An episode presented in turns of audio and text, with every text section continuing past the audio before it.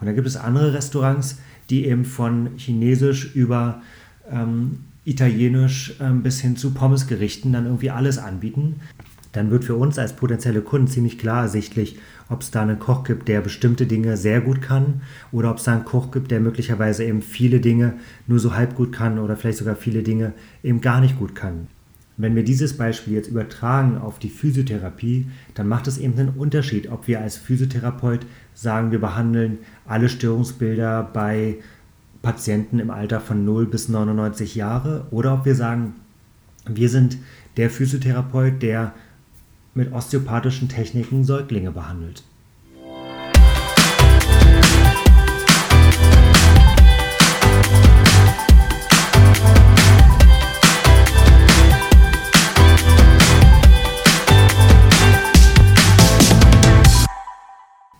Herzlich willkommen zu Praxen der Zukunft, dem Podcast für eine moderne Heilmitteltherapie.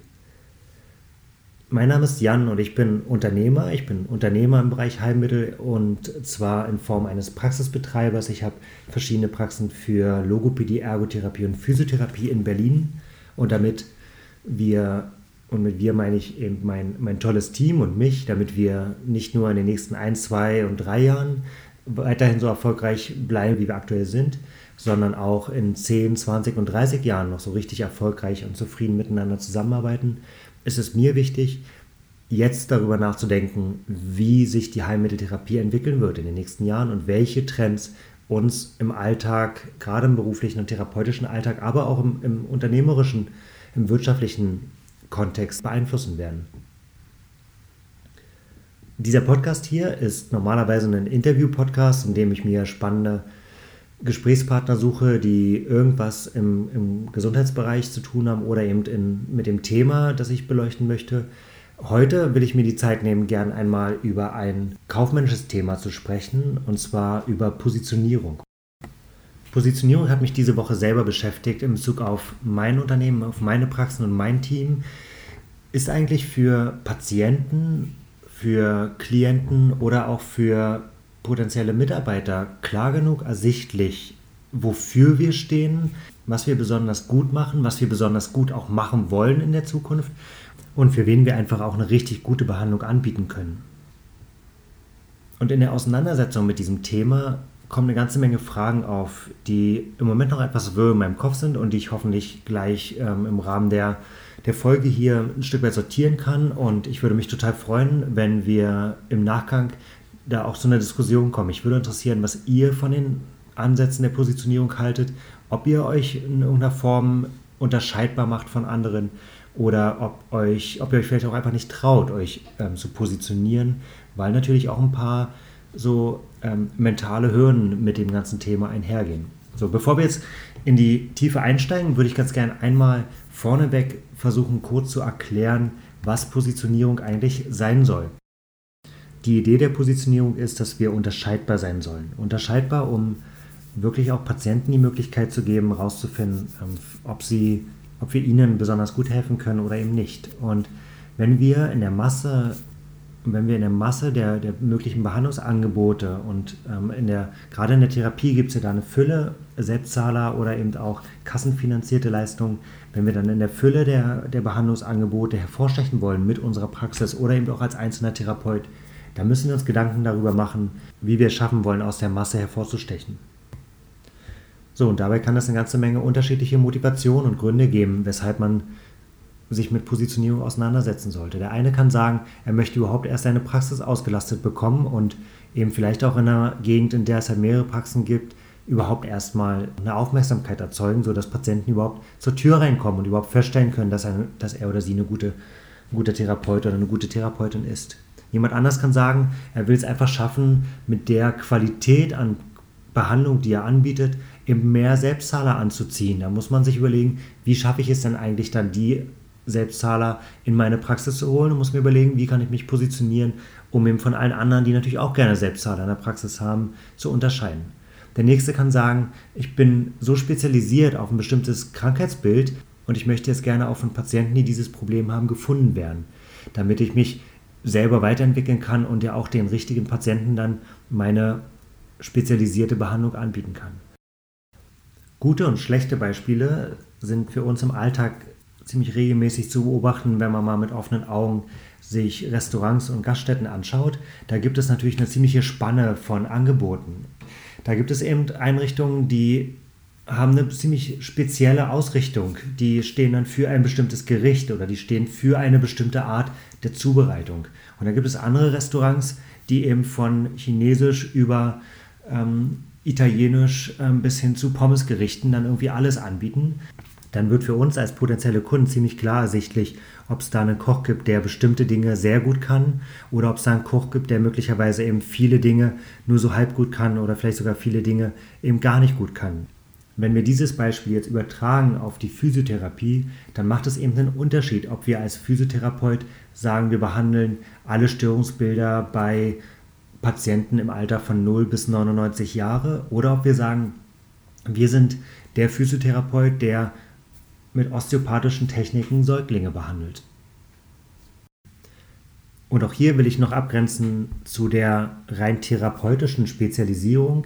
Das ist hier tatsächlich nicht gemeint, sondern es ist tatsächlich gemeint, bin ich in der Nische, bin ich in der, in der Gegend, bin ich in der Stadt, in der ich als Therapeut eine Praxis habe, bin ich dort der Erste, der eine bestimmte spezialisierte Leistung anbietet oder gibt es noch andere? Und solange es noch andere gibt, läuft man Gefahr, eben dann auch dann wieder in so einem, in so einem Brei von, von einer fehlenden Unterscheidbarkeit dann irgendwie unterzugehen. Und gerade wenn eine Praxis schon mal sich auf dieses Themengebiet festgelegt hat, dann fällt es dieser Praxis halt noch relativ leicht, sich bekannt zu machen und in den Köpfen der, der potenziellen Kunden dann auch ähm, als diese spezialisierte Praxis wahrgenommen zu werden. Wenn wir jetzt der zweite oder der dritte sogar sind, dann wird uns das deutlich schwerer fallen, hier noch eine Aufmerksamkeit zu erlangen, weil das Thema einfach bei den Patienten schon besetzt ist im Kopf. Ja, also das heißt, wenn es in der Umgebung schon Physiotherapeuten gibt, die osteopathisch Säuglinge behandeln, dann muss man sich tatsächlich auch mit der Frage noch weiter auseinandersetzen, was kann ich jetzt noch spezieller machen, was kann ich jetzt, worauf kann ich mich noch ausrichten, um dann auch in der Unterscheidung noch klarer mich abzugrenzen. Die spannende Frage ist nun, wie schaffe ich es, mich als Therapeut oder als therapeutische Praxis so zu positionieren, dass ich wirklich in den Köpfen meiner potenziellen Kunden und Patienten hängen bleibe. Und da gibt es in der Tat dann so verschiedene Kriterien und viele dieser Kriterien sind für uns als zugelassene Anbieter für Heilmitteltherapie gar nicht so relevant. Ne? Also alles was, alles, was Preise betrifft, alles, was ähm, auch irgendwie den Umfang der Leistung angeht, sind Faktoren, die für uns in einem bestimmten Rahmen im Leistungskatalog festgeschrieben sind, sodass tatsächlich gerade das Leistungsspektrum gerade die Qualität der Behandlung oder eben auch ein bestimmtes Setting, eine bestimmte Ausstattung, das sind die Faktoren, die für uns als Unterscheidungsmerkmale da noch zur Verfügung stehen.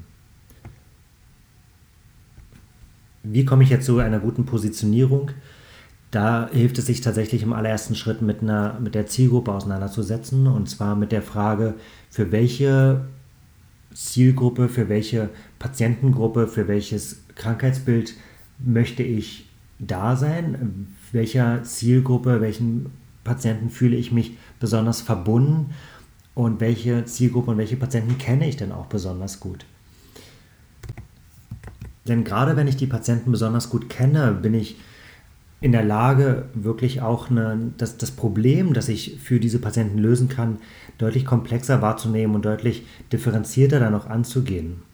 Und wenn ich dieses Problem dann auch noch auf eine bestimmte Art löse, die für diese Zielgruppe dann eben auch optimal ist, dann wird das Ganze eben auch ein Angebot, bei dem die Betroffenen dann auch eine ganz andere Qualität wahrnehmen und eine ganz andere, ganz andere Hingabe dann wahrnehmen. Und ganz zu allerletzt muss man eben auch sagen, dass ja auch die Frage, wie spreche ich all diese Zielgruppe an, etwas Wichtiges ist. Wenn ich möchte, dass ich bestimmte Patienten für meine Dienstleistung oder auch nur für meine Person begeistere, da muss ich eben schon wissen, welche Fragen diese Patienten haben, welche Themen sie beschäftigen und wie ich und welche Art der Ansprache dann am Ende auch geeignet ist, um die Fragen dann auch zu diskutieren und um über bestimmte Themen zu informieren.